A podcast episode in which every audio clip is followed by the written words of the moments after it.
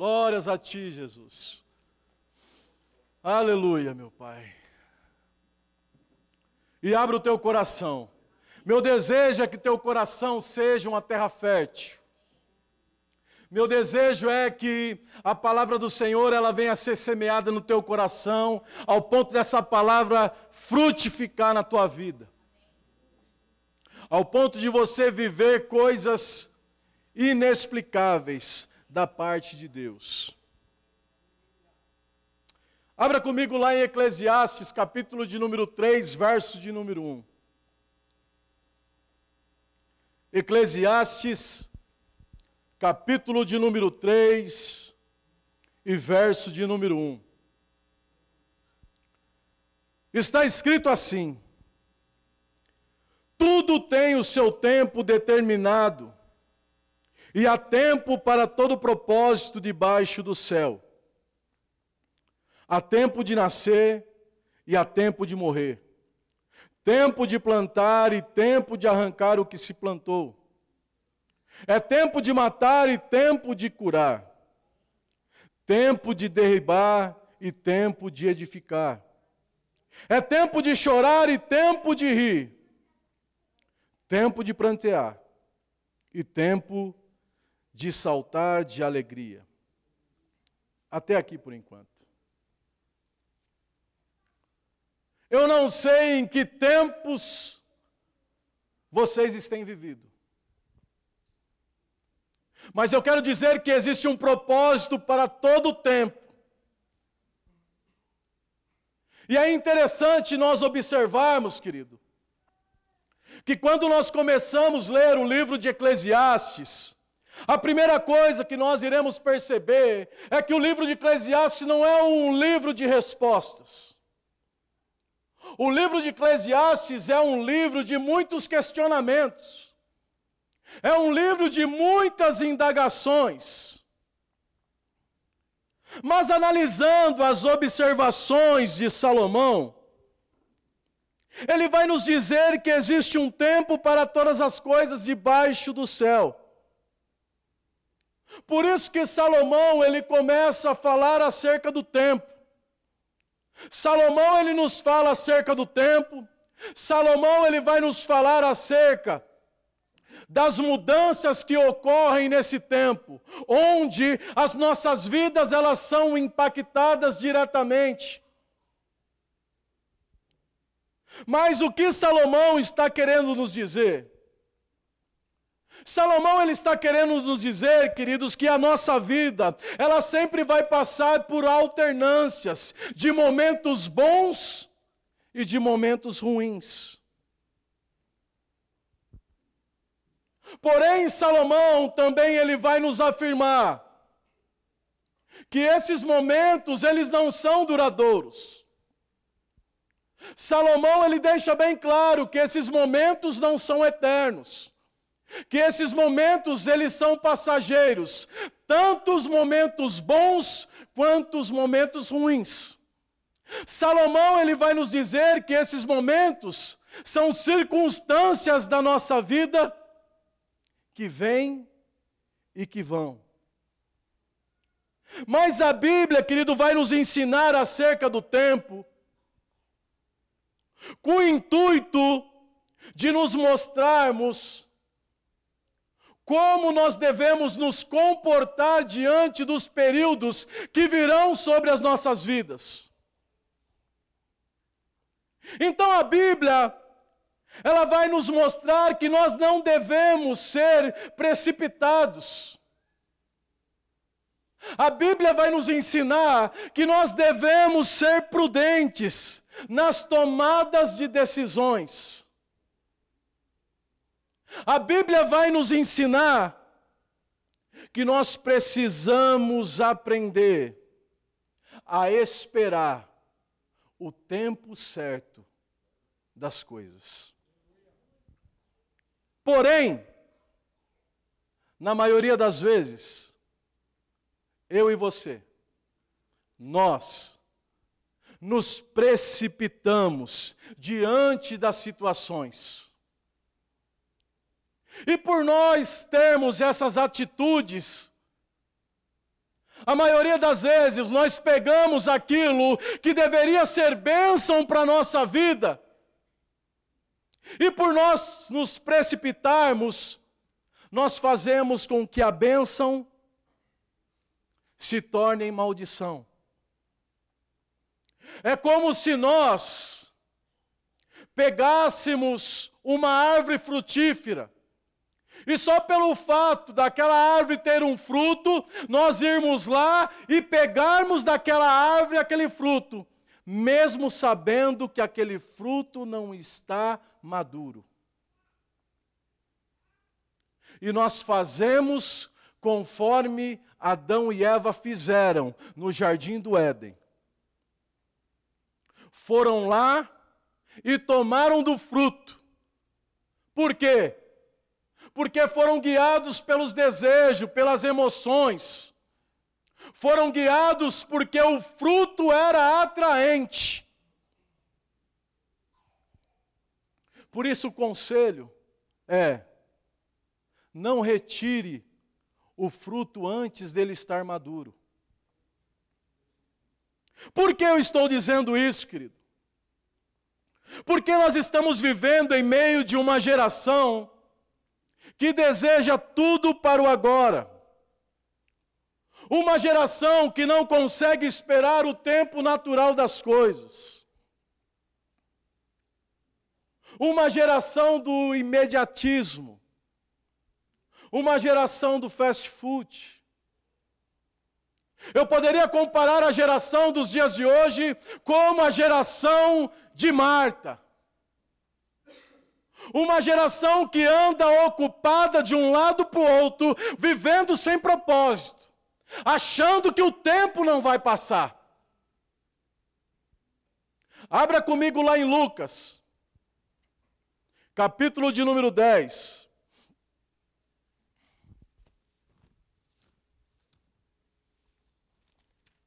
verso de número 40.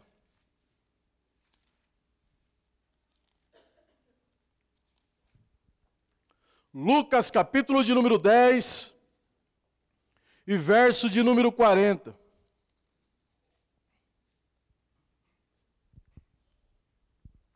Aqui nos conta a história onde Jesus ele vai se hospedar na casa das irmãs conhecida como Marta e Maria. E assim, quando Jesus acaba de entrar na casa dessas irmãs, Maria então ela se assenta aos pés de Cristo para ouvir os ensinamentos do Mestre. Mas no versículo de número 40 nos mostra a atitude da outra irmã, que diz assim: Marta agitava-se de um lado para o outro ocupada em muitos serviços. Então se aproximou de Jesus e disse: Senhor, não te importas que minha irmã tenha deixado que eu fique servir sozinha? Ordena-lhe, pois, que venha me ajudar. E respondeu-lhe o Senhor: Marta, Marta, andas inquietas e preocupadas com muitas coisas. Até aí. Por que eu estou dizendo que a geração que nós estamos vivendo hoje é a geração de Marta? Porque é uma geração que vive preenchendo as suas vidas com muitos afazeres. Uma geração que vive ansiosa, preocupada com muitas coisas. E por andarem preocupadas, não conseguem discernir o tempo passado, presente e futuro. Essas pessoas não conseguem discernir. Quer outro exemplo?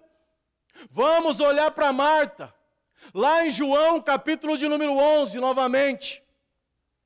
João, capítulo de número 11, verso de número 21.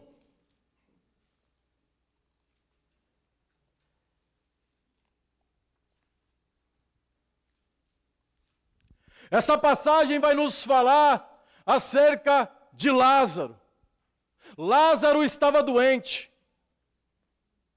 Jesus então foi comunicado que Lázaro estava doente para morrer, que era para ele ir imediatamente até a casa onde ele estava. A palavra do Senhor diz que quando Jesus recebe essa notícia, ele chora entristecido, porém ele não consegue ir imediatamente. A palavra do Senhor diz que ele demora dois dias para ir. E quando ele está chegando no vilarejo, Marta, ao avistá-lo, sai correndo ao encontro. E quando Marta chega diante dele, a primeira coisa que Marta diz é: Mestre, se o Senhor tivesse chegado antes, meu irmão não tinha morrido. Praticamente é isso que ela diz. Mas vamos ler aqui. João capítulo 11, verso de número 40. E respondeu Jesus. Cadê aqui? Verso 40? 21. Perdão, 11, 21. E disse, pois, Marta a Jesus: Senhor, se estiveras aqui, não teria morrido meu irmão. Mas também sei que mesmo agora, tudo quanto pedires a Deus, te concederás. E declarou Jesus: Teu irmão há de ressurgir. Eu sei, replicou Marta, que ele há de ressurgir na ressurreição dos últimos dias. Até aí. Quando eu disse que essa geração ela anda tão ansiosa e preocupada que não consegue discernir o tempo, passado, presente e futuro. Eu estou falando exatamente desse comportamento que Marta está tendo. Jesus está chegando e Marta chega para ele e diz: Jesus, se o Senhor não tivesse, se o Senhor tivesse chegado um pouco antes, meu irmão não tinha morrido. Sabe o que Marta está fazendo? Marta está tendo um encontro com Jesus, mas Marta está pegando Jesus e está levando Jesus lá para o passado. Transferindo a culpa de Jesus não ter chegado no momento certo. Jesus vira para Marta e diz: Marta, seu irmão ainda vai ressuscitar. Mas Marta, por estar tão preocupada e tão ansiosa, ela está diante de Jesus. E agora o que, que ela faz? Ela pega Jesus e joga Jesus lá no futuro. Eu sei, mestre, que o meu irmão irá ressuscitar no último dia. Muitas vezes é assim conosco. Muitas vezes Jesus se manifesta em nossas vidas mas nós estamos presos lá no passado e não entendemos que Jesus é poderoso para impactar o nosso presente. Ao ponto das coisas do passado não alterar e não modificar mais as nossas vidas. Nós não conseguimos compreender pelo fato de estar diante de Jesus e entender que Ele é poderoso para impactar o nosso hoje, ao ponto de nos levar a viver coisas gloriosas no futuro.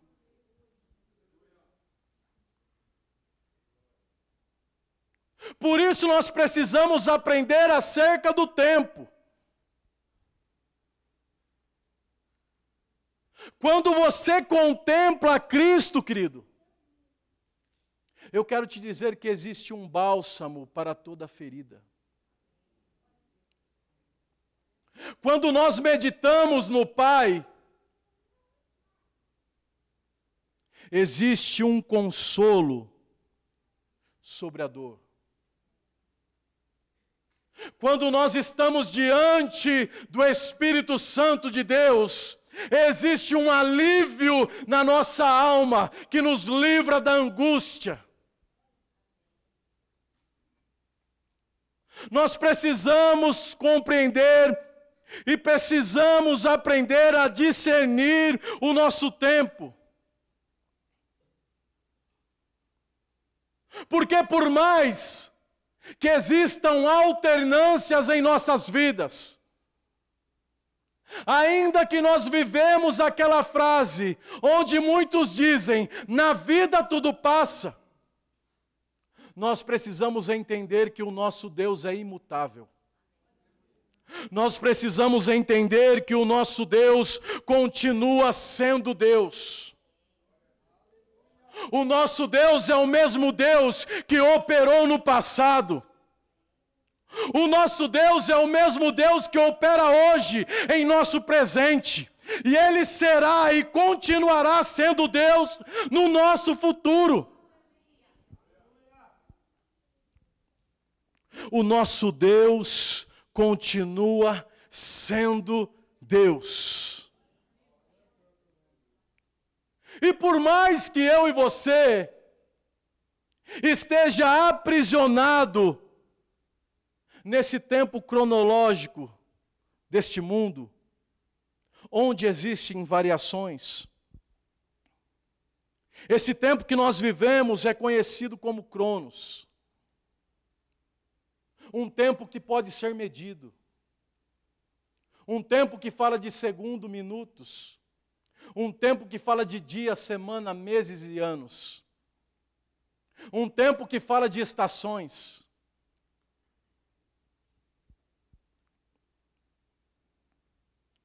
Mas por mais que nós não conseguimos modificar tanto o nosso passado, como viver o nosso futuro,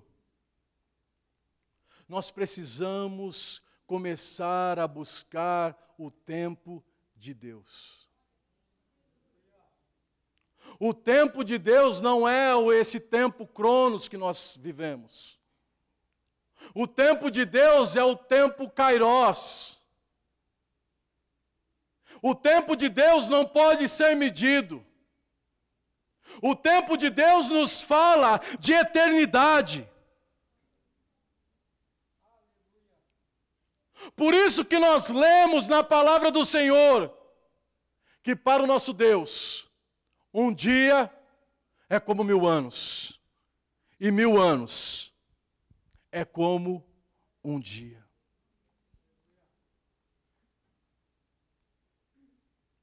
As Escrituras, querido, elas afirmam que o nome do nosso Deus revela essa imutabilidade. Quando nós olhamos lá para Êxodo, Êxodo capítulo 3, versículo de número 14, quando Moisés se coloca diante de Deus e pergunta o nome do Senhor, o Senhor vira para ele e diz: Eu sou o que sou.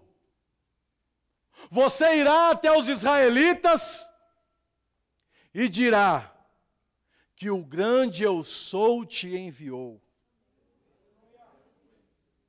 O que, que essa passagem nos mostra?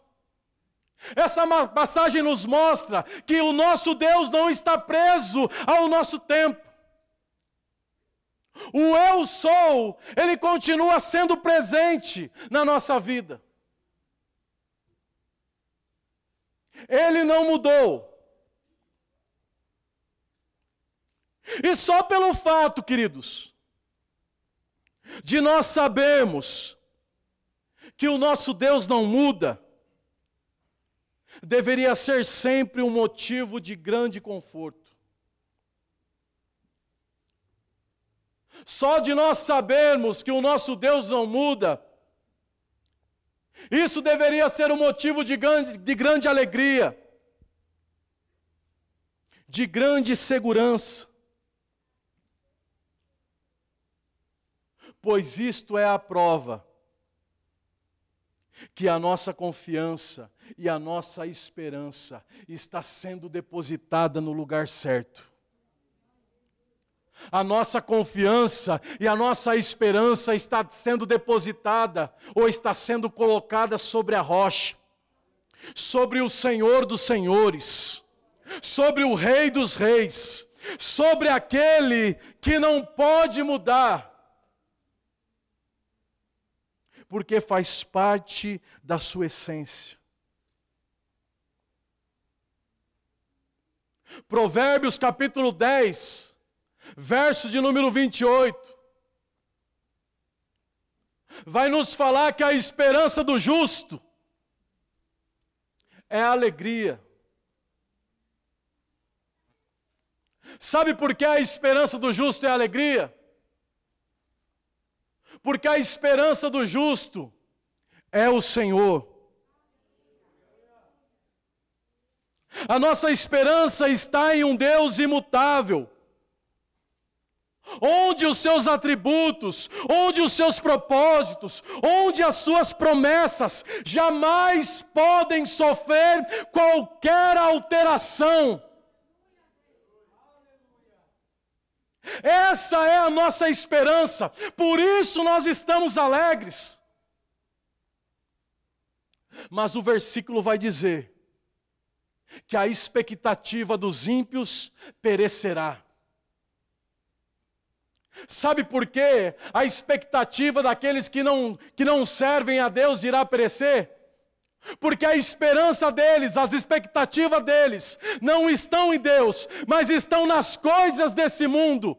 Estão presas ao tempo, onde esse tempo sofre variações, circunstâncias se levantam. As expectativas desses homens estão na economia. As expectativas desses, desses homens estão na força do seu próprio braço.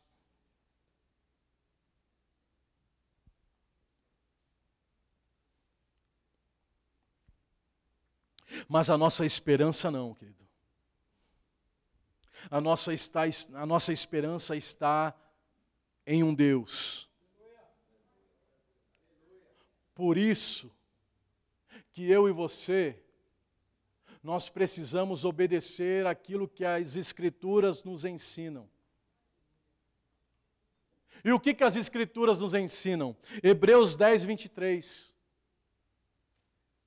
Olha o que está escrito: guardemos firme a confissão da esperança, sem vacilar, sem duvidar, pois quem fez a promessa é fiel. Eu não conheço ninguém que não tenha uma promessa de Deus sequer. Eu não conheço ninguém. Todos têm promessas de Deus. A diferença está é que uns conhecem essas promessas e outros vivem sem conhecê-las.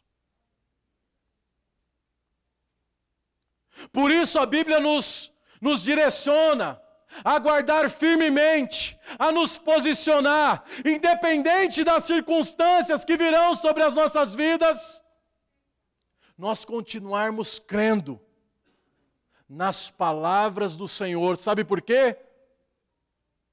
Olha o que a palavra do Senhor nos diz: céus e terras passarão, Deus está falando: o tempo vai rugir para vocês. Muitas situações se levantarão para vocês. Mas eu quero te dizer que a minha palavra não passará. Ainda que circunstâncias se levantaram contra a tua vida.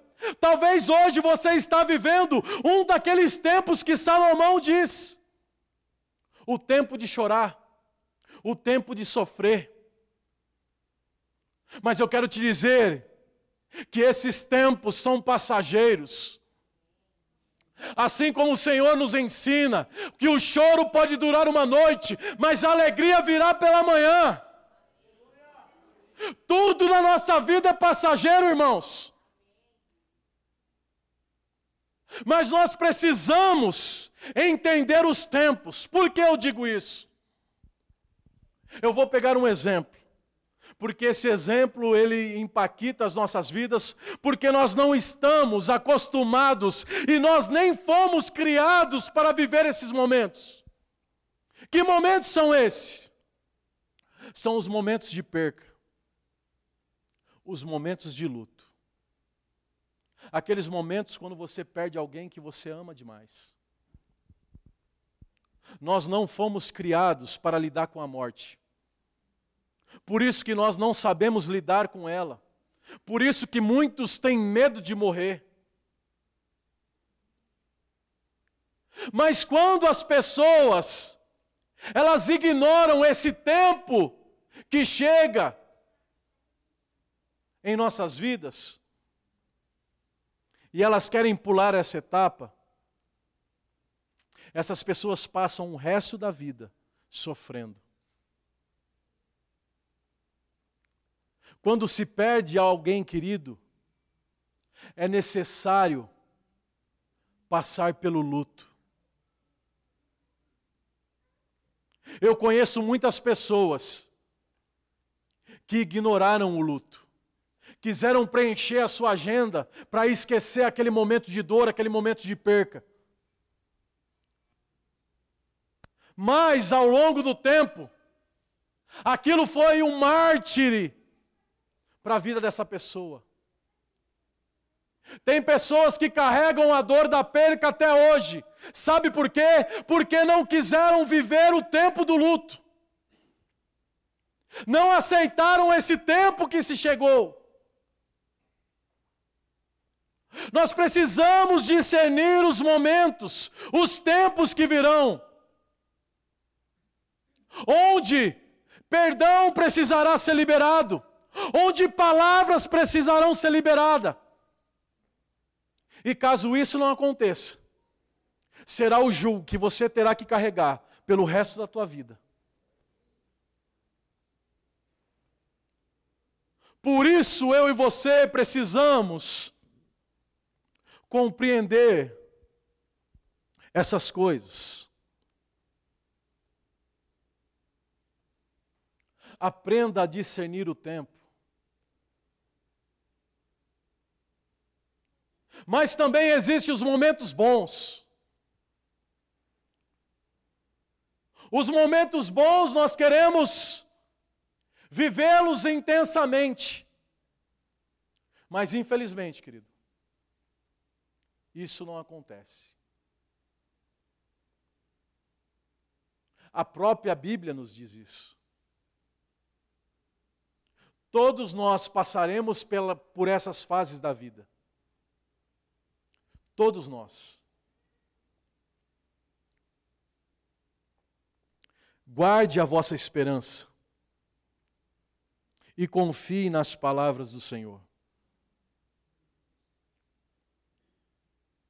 Sabe por que nós precisamos confiar nas palavras do Senhor?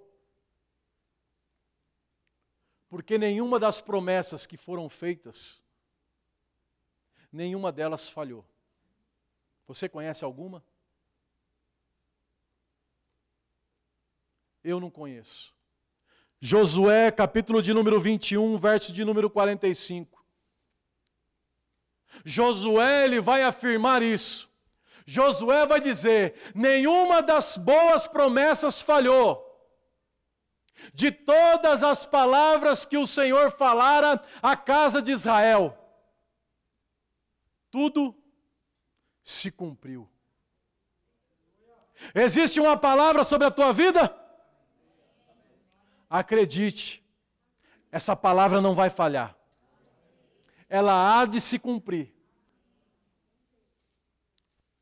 Às vezes nós que atrasamos o processo, por querer experimentar antecipadamente aquilo que Deus reservou para nós. Espere no tempo de Deus, para que você possa desfrutar. Tiago vai nos dizer que toda boa dádiva, todo dom perfeito vem do alto, descendo do Pai das luzes, a quem não há mudança e nem sombra de variação. O Senhor tem coisas para derramar sobre a tua vida, querido. Deus está falando que existem coisas boas para derramar sobre a tua vida. Não permita que esse tempo cronos te segue, achando que Deus te abandonou no momento da tua angústia, achando que Deus te desamparou. Não, Deus continua sendo Deus. Mas às vezes é necessário nós passarmos por esses períodos, porque é nesses períodos que o nosso caráter é aperfeiçoado, é nesse período que a nossa maturidade chega. É nesse período que nós começamos a valorizar mais as pequenas coisas. Malaquias 3,6 vai dizer: Porque eu, o Senhor, não mudo. Por isso, vós, filhos de Israel, não sois consumidos. O amor de Deus não mudou, querido a misericórdia de Deus não mudou.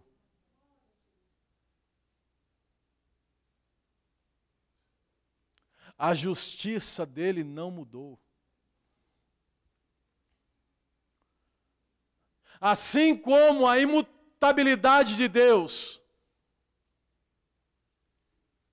deveria gerar em nós motivações de grande alegria, de grande esperança e de segurança,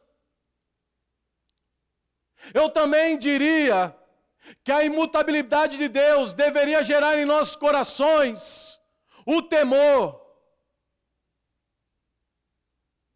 Sabe por quê? Porque aqueles que rejeitarem o Filho do Homem, esses receberão a grande ira do dia do juízo final.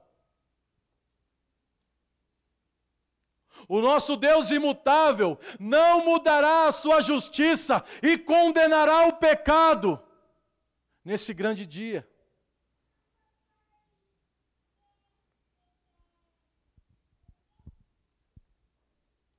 O Evangelho de Cristo não mudou o Evangelho de Cristo continua bradando como bradou a voz daquele que clamava no deserto: arrependam-se, porque é chegado o reino de Deus.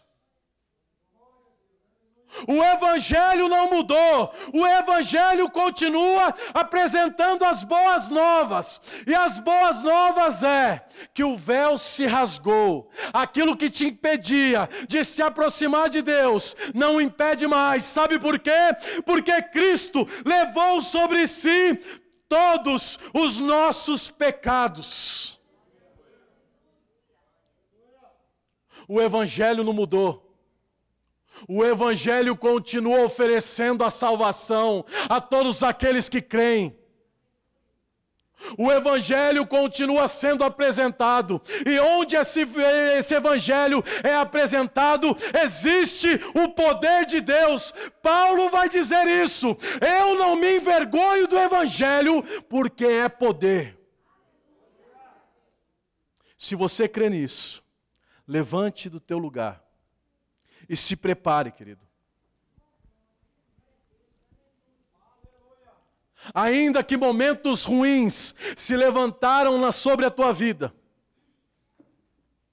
eu quero te dizer que o Kairós chegou hoje para você. Hoje é o tempo de Deus para a tua vida.